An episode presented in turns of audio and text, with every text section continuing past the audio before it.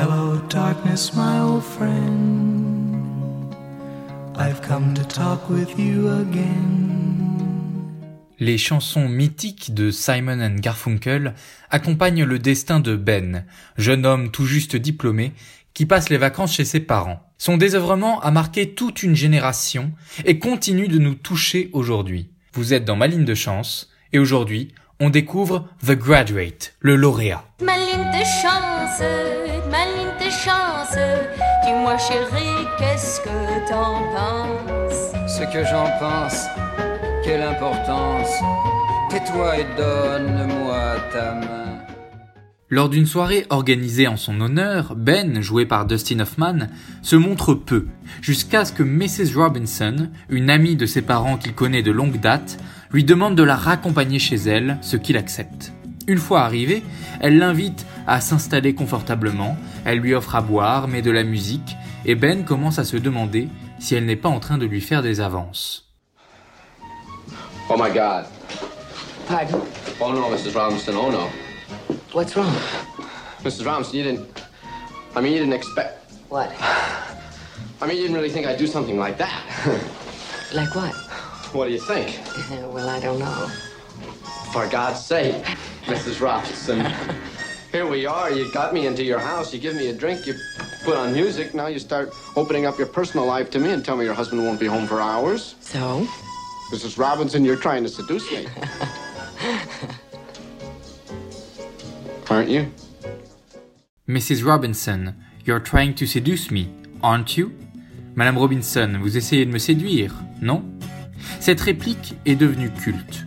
L'image, le plan qu'il a saisi, montre en effet la jambe pliée de Mrs. Robinson, et à travers l'espace formé par le pli de la jambe, on voit Ben dire cette fameuse phrase.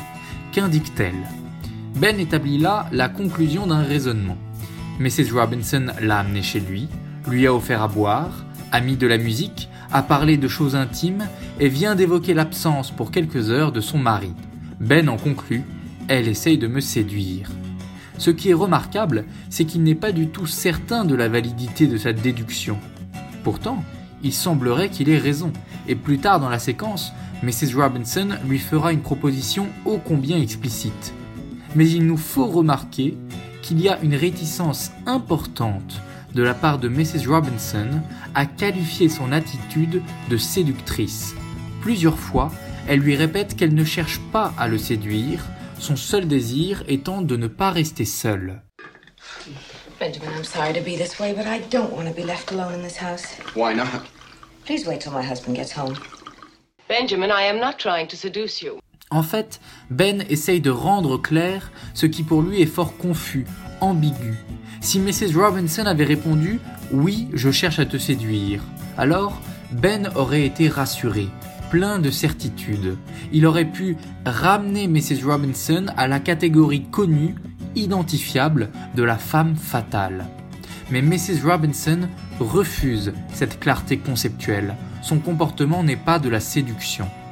On comprend alors qu'il y a quelque chose d'inadéquat dans la réplique de Ben, et très vite, il s'excusera d'ailleurs d'avoir prononcé ces mots. Mrs. Robinson a refusé d'être qualifiée de séductrice. Elle a refusé qu'on réduise son comportement, son attitude, à une catégorie commune. Et en réalité, Ben est de cette façon tombé sous le coup de l'analyse que fait Bergson du langage. Pour Bergson, les mots simplifient le réel. Ils n'en conservent que les fonctions les plus communes, que les aspects les plus banals. Autrement dit, en essayant de mettre des mots sur le comportement de Mrs. Robinson, Ben tente de dissimuler, voire recouvrir ce comportement par un mot. À quoi cela lui sert-il? À mettre à distance. Durant tout ce passage, Ben ne connaît que de la gêne. La mise à distance de Mrs. Robinson et des ambiguïtés qu'elle soulève lui permettrait de repousser l'espèce de vertige dans lequel il est plongé. Seulement, cette mise à distance échoue complètement. Et elle échoue pour une raison simple. Mrs. Robinson énonce son désir, elle ne veut pas rester seule. Au contraire, Ben n'arrive pas à traduire son propre désir en mots. Et de cette absence d'expression qui le caractérise, il en déduit un désir caché, non exprimé donc, comme le sien, chez Mrs. Robinson. Bref, l'indécision de sa réplique montre surtout que son désir n'est pas formé, n'est pas affirmé. Il n'exprime jamais vraiment ce qu'il veut, et il en déduit qu'il en est de même pour les autres. Ce sera l'histoire racontée par The Graduate que de montrer l'affirmation progressive d'un désir propre, que de montrer, en d'autres termes, le développement d'une personnalité. Ta ligne, Tes hanches, ma ligne, tes chances, c'est l'oiseau vol